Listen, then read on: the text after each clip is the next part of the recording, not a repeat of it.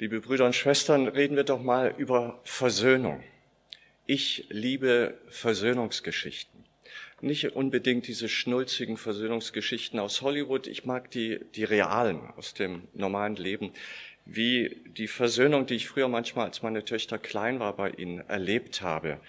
Da war manchmal die Situation, sie waren den ganzen Tag verstritten. Man erinnerte sich irgendwie gar nicht mehr daran, was passiert war. Nichts ging mehr Eiszeit. Und plötzlich sagt eine zur anderen, wollen wir nicht wieder Freunde sein? Und alles war gut, alle verletzenden Worte und Gesten weggespült. Und man hatte das Gefühl, es ist so, als ob das Leben von vorne beginnt. Herrlich.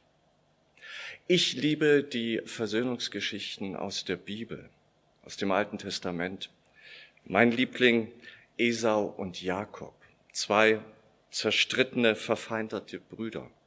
Esau ist der Erstgeborene mit allen Rechten eines Erstgeborenen. Jakob, der Zweitgeborene, der kann sich mit seiner Position nicht abfinden und will immer den Bruder übertrümpfen. Darum betrügt er ihn um Dinge, die eigentlich dem anderen als Erstgeborenen zustehen. Und dann zieht Hass ein zwischen den beiden und Jakob muss fliehen. Nach vielen und langen Jahren, vergeudeten Jahren, erleben sie es beide, dass sie Versöhnung schließen miteinander. Die Bibel erzählt davon, und das ist oft so in der Bibel, die schönsten Geschichten werden in ganz kleinen Versen erzählt. Die Bibel erzählt das so, sie sagt, dass der Vater gestorben ist und die Brüder begraben ihn. Und dann heißt es wörtlich, Esau und Jakob begraben ihren Vater. Haben Sie es gemerkt? Der Erstgeborene wird wieder an der ersten Stelle genannt. Der Machtkampf zwischen beiden ist zu Ende. Der Erste darf der Erstgeborene sein. Der Zweitgeborene nimmt seine Bestimmung an. Friede kehrt ein. Und es ist, als ob das Leben wieder von vorne beginnt. Dabei sind es eigentlich schon ältere Männer. Noch eine Versöhnungsgeschichte. Und jetzt aus dem Kolosserbrief. Nochmals eine ganz kurze Erinnerung, was der Kolosserbrief eigentlich ist. Er ist ein Brief geschrieben an die Christen in der griechischen Stadt Kolosse, heute Zentralasien. Er ist geschrieben, weil es eine Krise gibt. Fremde Missionare sind in die Stadt gekommen und predigen eine Lehre, die eigentlich dem in manchem widerspricht, was Christen auf der Welt glauben. Sie sagen, Christus ist schon wichtig irgendwie, aber er steht eigentlich in einer Reihe mit anderen Mächten, Gewalten, der Himmel, die Sterne, die Engel. Und deswegen ist dieser Brief geschrieben, um nochmal klarzustellen, wer Christus eigentlich ist. Ganz am Anfang des ersten Kapitels, Sie haben es in einer der ersten Predigten gehört, wird gesagt, die Bedeutung Christi liegt darin, er hat die Welt geschaffen mit dem Vater, er regiert die Welt mit seinem Vater und, und jetzt kommen wir zu unserem Predigtext von heute. Er hat die Menschen versöhnt mit Gott. Oder wie es in den Worten aus dem Kolosserbrief heißt, erstes Kapitel. Ihr, die ihr einst Fremde wart und Böses getan habt, euch hat Christus die Versöhnung geschenkt durch seinen Tod. So könnt ihr nun rein und makellos vor ihn treten, und niemand kann euch anklagen. Und ihr, ihr müsst nur treu und unerschütterlich am Glauben festhalten und dürft euch nicht von der Hoffnung abbringen lassen. Diese Hoffnung erwächst aus der guten Nachricht, die ihr von mir gehört habt. Christus hat uns die Versöhnung geschenkt durch seinen Tod. Ich finde zunächst einmal, dass das eine recht steile Aussage ist. Fragen wir nach. Warum sollten wir Menschen überhaupt eine Versöhnung nötig haben? Versöhnung mit wem?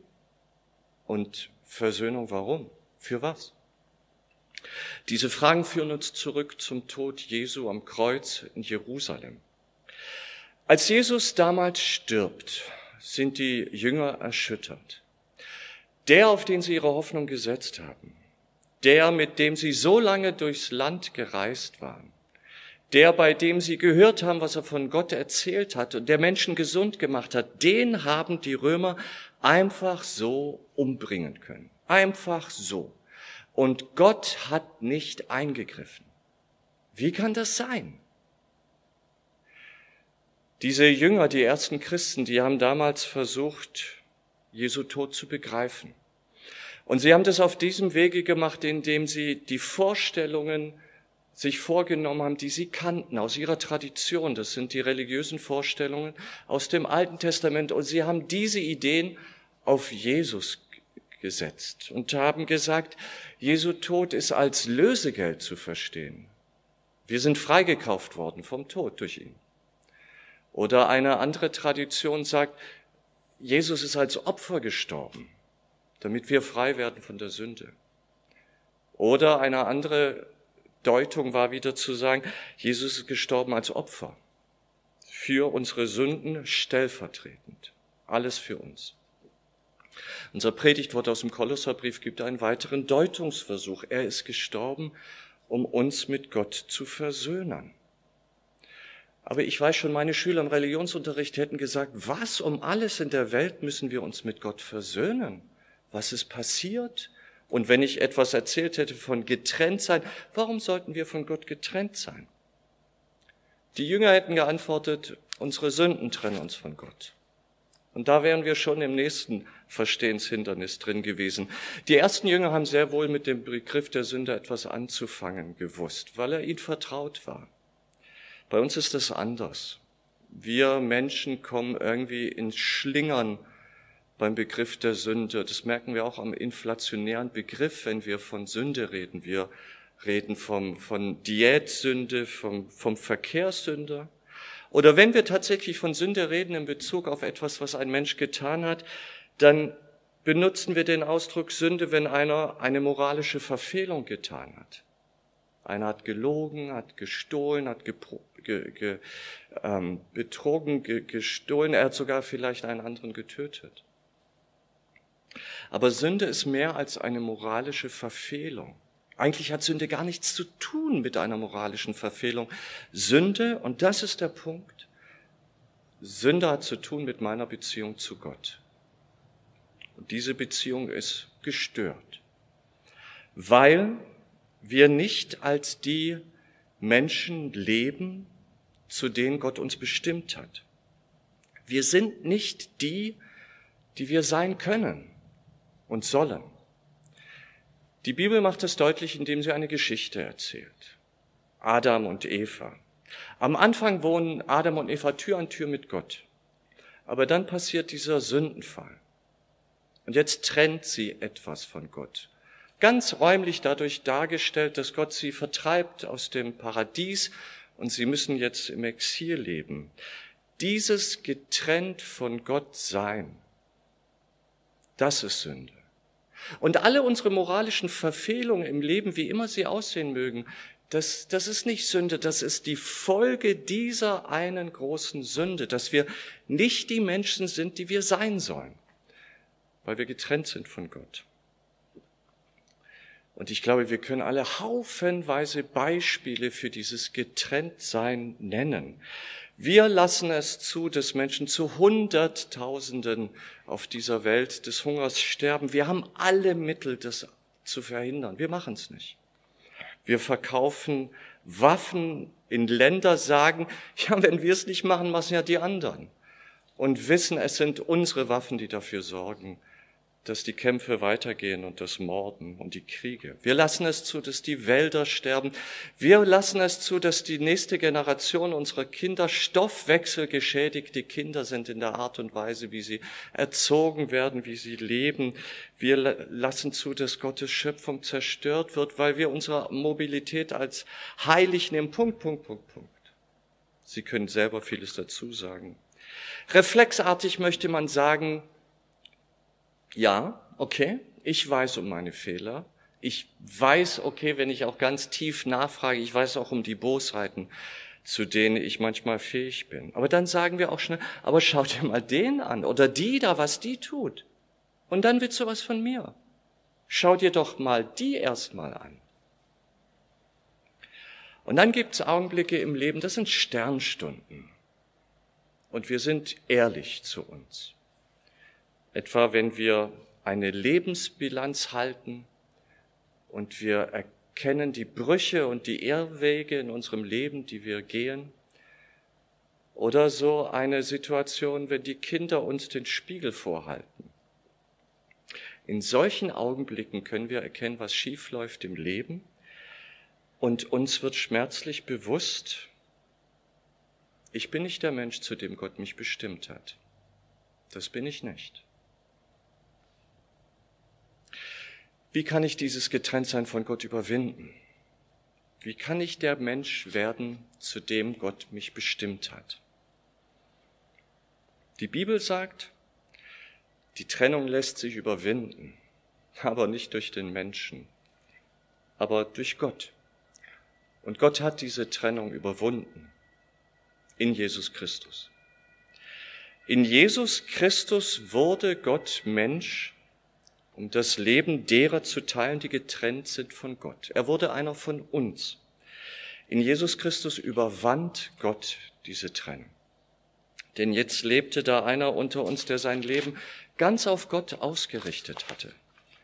Es lebte einer, der nicht von Gott getrennt war, der sich seinen Mitmenschen in Liebe zuwandte, der sich diesen brutalen Maßstäben, mit denen wir manchmal übereinander herziehen und urteilen, entzogen hat und einfach zu Menschen gesagt hat, auch wenn sie Böses getan haben, du bist Gott unendlich viel wert.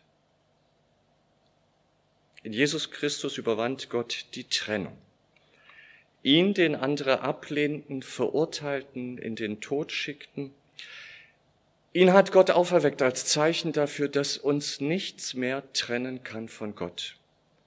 Noch nicht einmal der Tod. Die Bibel nennt das Versöhnung. Gott hat uns mit sich versöhnt, ein für alle Mal. Und jetzt ist Gott auf unserer Seite. Und ich, was kann ich tun? So fragen wir ich muss doch irgendwas tun. Ich, ich muss mich doch beweisen. Es muss irgendetwas an guten Taten geben, was ich vorweisen kann angesichts der Situation. Der Kolosser sagt es so, wir müssen gar nichts machen. Wir müssen diese Versöhnung annehmen, sie wahr sein lassen und dann in den Worten des Kolossers, haltet nur treu und unerschütterlich am Glauben fest und lasst euch von der Hoffnung nicht abbringen. Wie solch ein Leben aussehen kann, dass ein Mensch lebt aus der Versöhnung heraus, dafür kann ich nur Hinweise geben. Ich muss ja schauen, dass ich selber so leben kann. Aber vielleicht können wir das so sagen, wir können anfangen, die Menschen, mit denen wir es zu tun haben, mit anderen Augen zu sehen. Das ist schon eine Übung. Nicht nur mit unseren alten eingefahrenen Blickweisen, sondern mit dem Blick Gottes mit dem Blick Jesu. Denn das ist ein Blick der Liebe. Beispiele. Ich bin sehr berührt in diesen Tagen, wo wir alle gefährdet sind vom Coronavirus. Und in Tagen, wo es für mich persönlich als Seelsorger und Verantwortlicher für die evangelische Kirche in der Stadt extrem schwierig zu ertragen ist, dass wir nicht zu unseren Alten in die Alten- und Pflegeheime gehen können, dass diese Menschen dort sterben, dass ich um die Gründe weiß, warum wir da nicht reingehen, zum Schutz für uns und letztlich auch für sie, aber dass ich den Gedanken nicht loswerde, irgendwie verraten wir diese Menschen. Da hat mich unglaublich berührt, dass in dieser Stadt in Zuffenhausen Kinder und Jugendliche aus der evangelischen Jugendarbeit Briefe geschrieben haben, gebastelt haben, gemalt haben, die in die Häuser gebracht werden, damit die Alten das lesen und diese Nachricht lesen, ihr seid nicht allein. Wir wissen von euch. Wer so eine Aktion plant und macht und durchführt, der hat diesen Blick der Liebe. Und in unserem Alltag, wo wir im Streit ja oft so sind, dass wir endgültige Urteile übereinander sprechen, dass wir sagen, mit dir will ich nichts mehr zu tun haben, das Tischtuch ist zerschnitten zwischen uns.